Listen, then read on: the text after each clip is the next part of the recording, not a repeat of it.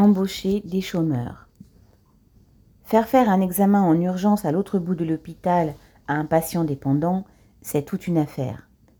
Les ambulanciers étant en nombre complètement insuffisant, il faut attendre, point de suspension, longtemps.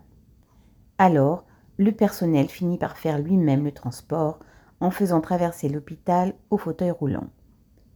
Créer des équipes plus nombreuses, c'est possible. Les chômeurs attendent dehors.